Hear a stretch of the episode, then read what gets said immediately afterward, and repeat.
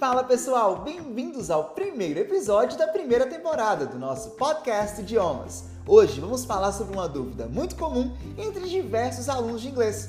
Afinal, existe diferença entre everyday junto e everyday separado? Bom, a resposta é sim, e muita. Acontece que você vai ver até mesmo nativos da língua inglesa meio que escrevendo errado, porque é um erro bem comum e bem sutil no idioma. Bom, vamos lá. Everyday separadinho, como certamente você já viu, significa todo dia ou todos os dias e é uma expressão de tempo. Por isso, sempre tende a ir para o final da frase. Por exemplo, I work every day, ou seja, eu trabalho todo dia ou todos os dias. Agora, se você utilizar a expressão everyday significando algo diário ou cotidiano, você vai usá-la com uma palavra só. Por exemplo, running is my everyday activity, ou seja, correr é minha atividade diária. Percebeu? Nesse caso, everyday é uma característica, um adjetivo, e por isso tem que ser escrito coladinho. Bom, espero que tenham gostado. Até a próxima, pessoal. See ya!